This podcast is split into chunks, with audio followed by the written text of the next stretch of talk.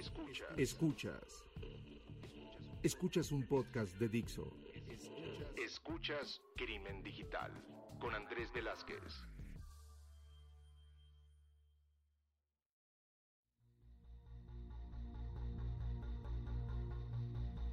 ¿Qué tal amigos? Bienvenidos a esto que es Crimen Digital, su podcast de ciberseguridad, delitos informáticos, todo lo que tiene que ver con cibercrimen. Mi nombre es Andrés Velázquez. Me encuentran en Twitter, en Facebook, en otras plataformas como arroba cibercrimen. Y les recuerdo que las redes sociales de este podcast es arroba crimen digital, crimen digital en Facebook y en la página de Crimen Digital, donde saben que nos pueden llegar a mandar todos, todos sus comentarios acerca de si les gustó, si no les gustó, qué, qué quieren de temas escuchar en nuestros próximos episodios. Y pues dentro de esto que vamos a platicar el día de hoy, creo que es una, una forma diferente de hacer este, este podcast. Voy a, a, a meterme en la cabeza de alguien que, tuve la fortuna de, conocer hace muchos años. Eh, nos conocimos, eh, si bien sabíamos que, estábamos ahí, digamos que nos empezamos a llevar más en un viaje, que ahorita estaremos platicando, y pues quiero dar la bienvenida a Eduardo Espina. Eduardo, muchísimas gracias por estar en Crimen Digital. ¿Qué tal Andrés? Pues al contrario, muchas gracias por la invitación. Efectivamente ya son muchos años de, de conocernos y, con el gusto de, de platicar contigo. No, al contrario, y, y, bueno, como lo hacemos siempre en este podcast, por favor, platícanos un poquito cómo entra Eduardo Espina a este mundo de la ciber, ciberseguridad, el tema de delitos informáticos y demás. ¿Cómo, cómo empezaste? Sí, pues eh, digamos que hay dos, dos etapas principales de, de, de, mi experiencia en temas de ciberseguridad. Y la primera tiene que ver más con un enfoque amateur de, de aprendizaje y, y, me refiero a la época de los noventas, que fue cuando tuve mi primer modem, un modem de 2400 baudios, y en aquella época pues el acceso a internet era limitado, lo que había eran los BBS, los, los. Bulletin Board Systems, y yo creo que ahí empezamos muchos en, en esa época, pues un tanto jugando, con las primeras computadoras, con esas máquinas 386 que armabas, ¿no? Y le ponías tu, tu, tarjeta de sonido y tarjeta de video y el disco duro y era todo un show muy divertido, digo, para los que nos gustaba. Y, digamos que ahí empezó ese interés por, por el tema de, de la seguridad y justamente en esa década pues empecé también a estudiar la ingeniería en computación. Entonces, digamos que ahí se fueron alineando esos intereses y, y esas expectativas. Y luego ya en, la otra etapa que hablaba yo, ya en un enfoque profesional, ya eh, una vez había entrado yo a la universidad, todavía estaba cursando la carrera en la UNAM en los 2000 fue cuando ingresé como becario al, al programa de supercómputo de la UNAM, ahí en, en lo que antes era la DGESCA. Y ahí, a su vez, pues estaba el, el, Departamento de Seguridad en Cómputo, el UNAM CERT, estoy hablando de 2001 más o menos, y digamos que ahí hubo otro, otro granito porque pues fue el, el, meterse ya desde una óptica metodológica, trabajando con personas con, con mucha trayectoria, desarrollando también muchos proyectos allá en la universidad. Y digamos, el ambiente académico lo que te da pues es esa flexibilidad de aprendizaje, de desarrollar también ideas nuevas. Yo creo que ese fue un, un, un eh, momento también muy, muy eh, eh, rico en cuanto a experiencias, ¿no? El, el, el, poder aprender un montón de cosas, eh, plataformas, equipos de cómputo que, que normalmente pues no tenías acceso, particularmente en la UNAM pues estaban las supercomputadoras, ¿no? Entonces el tener acceso a estos equipos Cray en aquel entonces, pues era una maravilla para los que nos gustaba la computación, ¿no? Y obviamente ¿Y pudiste, de la mano pudiste, pues, todo lo de seguridad. ¿Y pudiste entrar eh, y hacer algo ahí con esa Cray?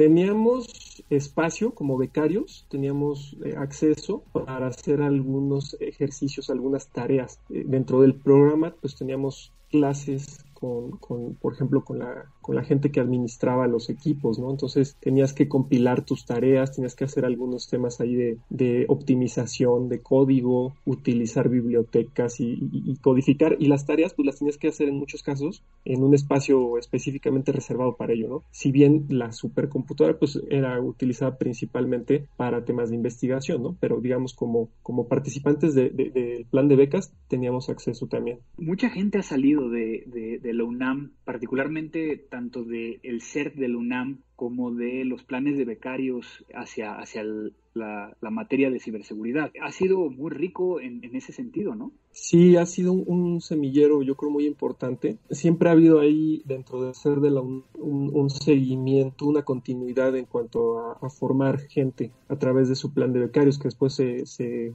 se lanzó, si no mal recuerdo, en 2004 por ahí y, a partir de ahí pues empezó a generar mucha, mucho, talento, no solamente de gente que estudió en la universidad, sino que el programa estaba abierto a todas las universidades. Entonces había gente que llegaba de otras universidades, pasaba por el, por el UNAM CERT y, pues ya después eh, despegaba, ¿no? Entonces sí, mucha gente ha pasado por ahí y siguen saliendo. Y, por ejemplo, en el podcast pasado platicamos con Alfredo Abarca, que precisamente fue uno de los primeros becarios, ahorita que estoy recordando, eh, de, la grabación de la, pasada y que, que estuvo dentro de esto. Y, bueno, de esta parte de, la UNAM, acabas de hablar acerca de la UNAM CERT, ¿no? Y es algo que yo creo que a nivel, a nivel México eh, es el CERT más conocido, es el CERT o, el primer CERT que se, que se generó en, en, nuestro país y que tiene contacto con los demás CERTs a nivel nivel internacional. Sí, sobre todo, pues yo creo que es el que tiene más tiempo, ¿no? Porque pues ya eh, se han, eh, generado otros CERS nuevos, han aparecido con diferentes tintes, tanto este, dentro de, las empresas de comunicaciones como de otras empresas ya de ciberseguridad pero sí tiene, pues sobre todo el, tiempo en que se fundó fue en el 2001 que se obtuvo la acreditación, entonces prácticamente ya estamos casi, casi a, 20 años de, su fundación. Y ahí estuviste tú en, este ser, ¿no? Estuve del 2001 hasta el 2009, eh, que fue cuando, cuando salí, es decir, estuve ahí poco más de ocho años y, y sí me tocó participar, por ejemplo, cuando se desplegó la, red inalámbrica universitaria. Yo participé, de hecho fue mi tema de titulación de la carrera, con, la arquitectura de seguridad. Entonces, pues también tuve ahí oportunidad de conocer muchas tecnologías en su momento que eran muy innovadoras, ¿no? Que te permitían hasta ubicar con las antenas, pues dónde estaban los dispositivos, dónde había mayor concentración, dónde se podía hacer eh, eh, eh, pues el seguimiento de mm, dónde había que fortalecer ¿no? la, intensidad de la señal, dónde estaban los estudiantes, que, que pues eso este, no, generara falta de enlaces ¿no? y de, de este, conexiones. Entonces, e, ese fue un, proyecto interesante ahí en la UNAM. También estuvimos participando con diversas entidades de gobierno, sobre todo por los convenios que establecía la universidad, y, nos tocaba hacer pentest. Por ejemplo, en aquel momento pues, era muy innovador el pentest, ahora ya es eh, como commodity, ¿no? Pero en aquel entonces todavía en muchos lugares no se, no se entendía bien, ¿no? La utilidad, ni tampoco era negocio, o sea, no había empresas que hicieran pentest. En aquella época fue creo que cuando empezamos a medio saber de uno del otro, pero después viene una segunda fase de tu vida, ¿no? Esta primera que está más orientada, no, no puedo decir que a la parte académica, pero, pero estabas trabajando dentro de, la academia haciendo otro tipo de, situaciones, porque muchas veces la gente cuando oye academia piensa en el profesor, pero no, o sea, tú estabas dentro de, la universidad per se trabajando y, dando eh, servicios. Y, cambia completamente porque entonces te vas a esta segunda fase, vamos a llamarle, de tu vida. ¿Qué es lo que pasa en ese momento? Sí, en el 2010 eh, surge la oportunidad de, moverme hacia gobierno y, digamos que pues, fue atractivo, fue interesante por el alcance que tenía, porque era un proyecto innovador, con apoyo, con posibilidades de construir y, y de desarrollar, ¿no? Este, y sobre todo, pues ya hablando de gobierno, pues tiene que ver con un impacto eh, a nivel nacional y, en beneficio de la sociedad. Entonces, en ese momento, en el, en el 2010, empecé yo a trabajar en, la división científica de Policía Federal, específicamente, por un lado, en el, en el CERTMX, antes de que existiera, y en la eh, dirección de laboratorios en investigación electrónica. Entonces, ya fue un, cambio de, enfoque pues radical, ¿no? Porque por el lado académico pues son otras las prioridades, son otros los tiempos, y los proyectos,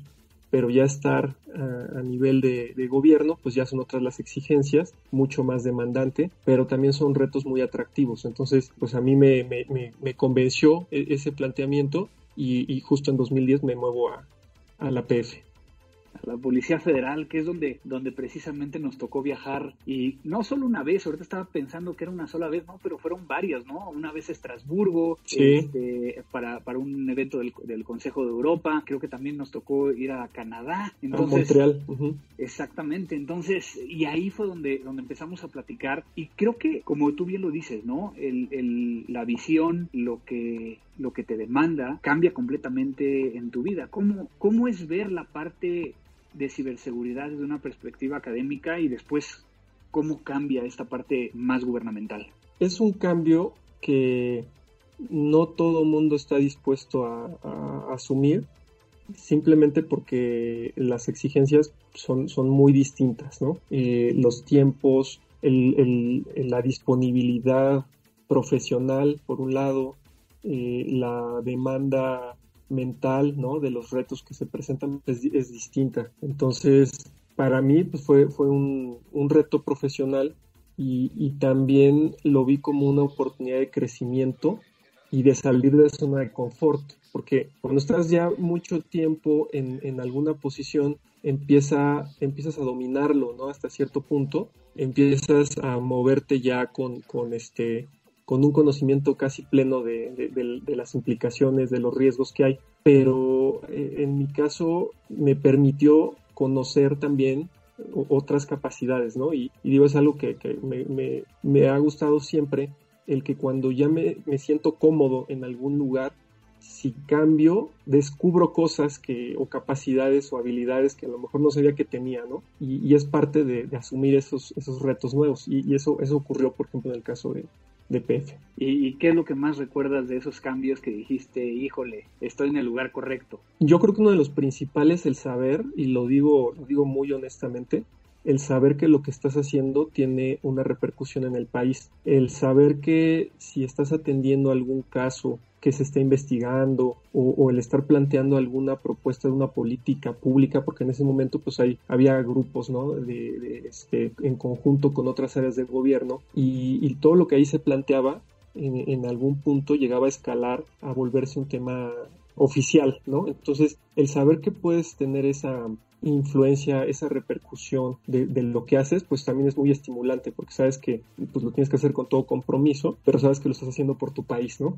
Claro. Y luego viene esta tercera fase, ¿no? Donde entonces ya estuviste en la academia, ya estuviste en un ente gubernamental y luego pasas al, área de la iniciativa privada hasta, hasta el lugar donde estás ahora y que y que yo creo que todo el recorrido que has tenido te permite llegar a tener una visión completamente diferente. Cambias entonces la iniciativa privada y qué es lo que pasa. Sí, después ya en iniciativa privada pues es, es, otro mundo, ¿no? Porque igualmente las prioridades son distintas, igualmente la visión y la percepción es distinta, pero al menos en mi caso, cuando he ido avanzando, digamos, en esta, ahorita ya estamos hablando de tres etapas distintas, hay menos sorpresas, ¿no? O sea, hay cosas que ya empiezas a intuir cómo son del otro lado, aunque cuando ya te mueves, pues evidentemente no es lo mismo imaginarlas que vivirlas. Entonces, pues también ha sido, este, muy, muy enriquecedor el conocer el lado, por ejemplo, de la consultoría, en donde también pues hay otras necesidades. Ahora te toca atender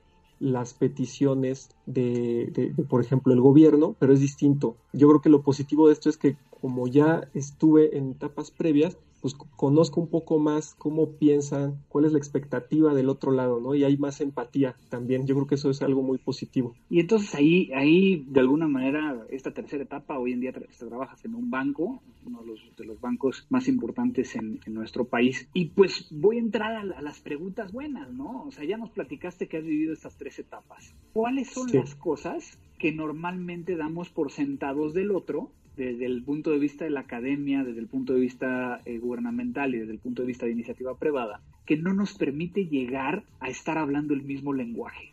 Yo creo que cada persona tiene un paradigma construido con base en sus experiencias, eh, llámesele prejuicios o, como sea. Y yo creo que eso es, un, es el principal impedimento para entender a, la otra parte. Eh, yo creo que cuando vas pasando por las, como carrusel, por todas estas áreas, pues vas entendiendo cómo, por qué son las cosas, ¿no? Porque a veces a lo mejor, por ejemplo, como proveedor, no entiendes la urgencia con la que te pide un cliente de gobierno algún servicio, pero habiendo estado en gobierno, sabes que la obligación pues puede ser que haya vidas dependiendo de eso, ¿no? Entonces yo creo que eso es, eso es lo que, lo que deja el, el retado en, en, esos, en, esos, este, en esas posiciones ¿no? distintas. Y, y, por ejemplo, ¿es eso algo que está haciendo que en el tema de ciberseguridad no avancemos? Precisamente el hecho de que cada quien esté teniendo estos prejuicios. ¿o qué, qué, recomendarías que, que, hiciéramos? Digo, porque sabemos que necesitamos una estrategia nacional de ciberseguridad en México, necesitamos una comunidad cada vez mayor en ciberseguridad, no nada más en México, sino a nivel internacional, la cooperación. ¿Cómo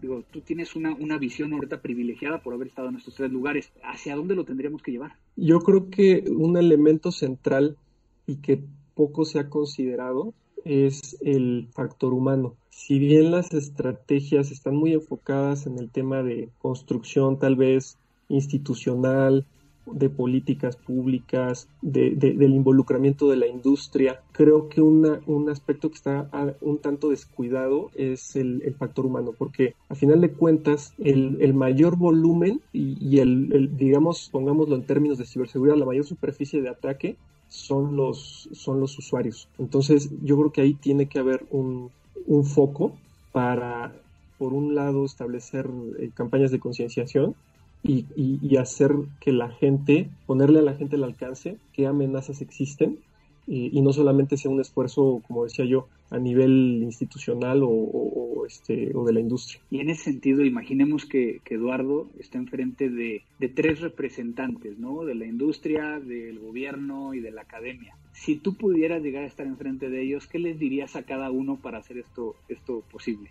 Pues mira, de una u otra forma ya he tenido oportunidad de, estar en, en, mesas eh, conformadas de esta forma y, lo importante es que cada parte sea receptiva en cuanto a las expectativas y a lo que puede aportar el de enfrente. Porque a veces la industria puede ser un poco soberbia de decir, bueno, pues es que yo, yo, yo traigo estas soluciones, yo tengo esta trayectoria, yo facturo tanto, ¿no? Y, a lo mejor eso es lo que me da credibilidad o legitimación. Pero también el, área académica de, investigación, pues tiene el haber aportado, desarrollado, empujado estándares, formado a los mismos profesionales que ahora ya están de los otros lados. Y por el lado del gobierno, pues también está el hacer posibles muchas de estas cosas, ¿no? Facilitarlas y además ponerles un marco, porque pues todo mundo va a querer hacer muchas cosas, pero todo necesita desde luego un contexto, unas reglas del juego, ¿no? En muchos de los casos hemos escuchado la situación donde se dice claramente que la iniciativa privada pues siempre trata de traer agua a su molino, ¿no? Inclusive en cosas que pudieran llegar a ser más eh, de política pública, de, de, tratar de generar una, una concientización eh, como tal. Obviamente no, no vamos a hablar de que todas las empresas sean así, pero, pero sí podríamos llegar a decir que la mayoría está en esa situación.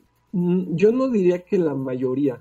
Mm, sí debe de haber, desde luego, o sí hay, pero no creo que sea la generalidad, ¿no? Este, yo creo que algo que, en, en, lo personal no me gusta mucho es generalizar y seguro que hay casos, ¿no? Pero pero yo creo que ah, e, es un mundo también de, paradigmas. ¿Qué, ¿Qué, nos faltaría entonces como región? ¿no? O sea, tú, tú que has estado y que conocemos a muchos amigos que son en común del sector privado, del sector académico, del sector gubernamental, ¿cómo lograríamos algo más a nivel de región? Obviamente entendería yo que con la misma fórmula que estás ahorita platicando, ¿no? De, poder llegar a abrirnos un poquito a los demás. Pero tú ves algo en particular de que, por ejemplo, los que nos están escuchando podrían llegar a ser para poder llegar a, estar en un mejor nivel o aquellos que, por ejemplo, se han acercado a alguien y no, los, no les hacen caso, ¿cómo tendríamos que buscar ese cambio? Yo creo que, por ejemplo, las asociaciones de profesionales ayudan a agruparse, ¿no? a que los expertos estén cercanos con otros expertos y muchos de esos expertos vienen de diversos eh, sectores, ¿no? Que puede ser el académico, gobierno, iniciativa privada. Entonces, yo, yo veo positivo eso. Yo creo que habría que fomentar el, el intercambio, la identificación también de expertos en, áreas específicas, en las asociaciones de profesionales que hay, ¿no? Este, pues también hay, hay algunas ahí muy famosas y, yo creo que permiten también el intercambio, la colaboración y yo creo que al final de cuentas cualquier colaboración institucional siempre tiene detrás a las personas. Es decir, yo creo que el contacto humano es, es fundamental y el, el, el, este, el empatizar y el escuchar. ¿Te cambió la vida estas tres fases? Profesionalmente sí, me refiero a que es muy difícil aprender en cabeza ajena, ¿no? Como, como dice el dicho. Yo creo que el, el, vivirlo sí te, te cambia el chip y cuando estás del otro lado eres mucho más, mucho más empático, como decía yo. Entonces, sí, es algo que, de lo cual me siento muy satisfecho de haber tomado esas decisiones y, yo creo que seguiría, seguiría este, probando, conociendo eh, e, en otros sectores. ¿Y el título personal te ha cambiado el hecho de pasar por estos tres, tres eh, fases o tres mundos? Sí, yo creo que también.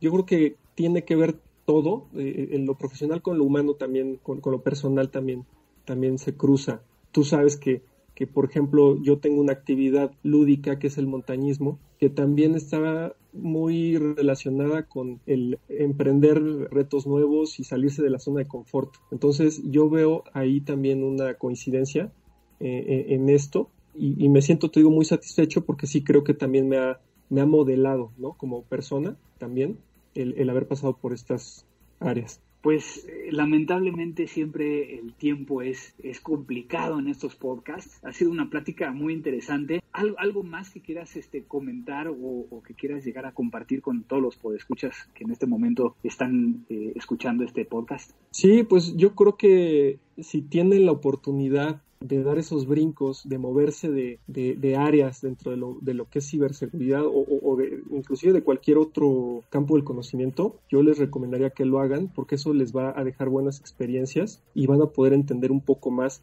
diría yo, inclusive el mundo mismo, ¿no? Perfecto, pues Eduardo, para aquellos que quieran llegar a, contactarte, al, ¿utilizas alguna red social donde te puedan llegar a contactar para platicar un poco más de esto o dónde te pueden llegar a contactar?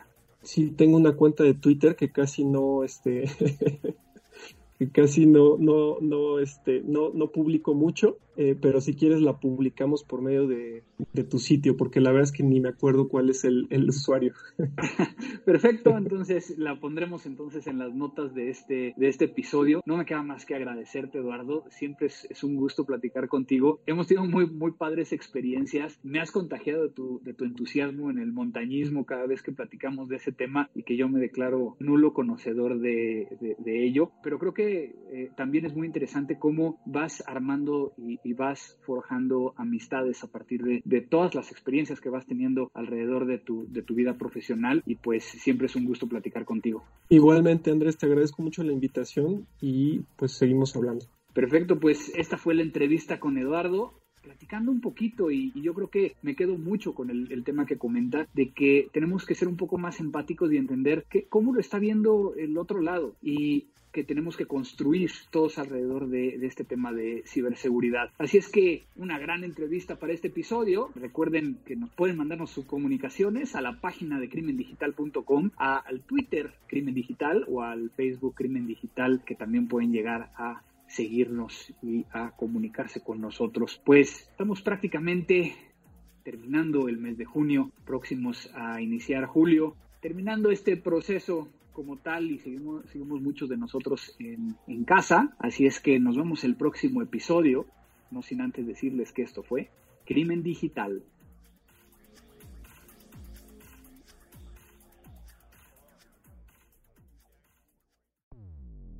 Dixo presentó Crimen Digital con Andrés Velázquez. La producción de este podcast corrió a cargo de Verónica Hernández. Coordinación de producción, Verónica Hernández. Dirección General, Dani Sadia.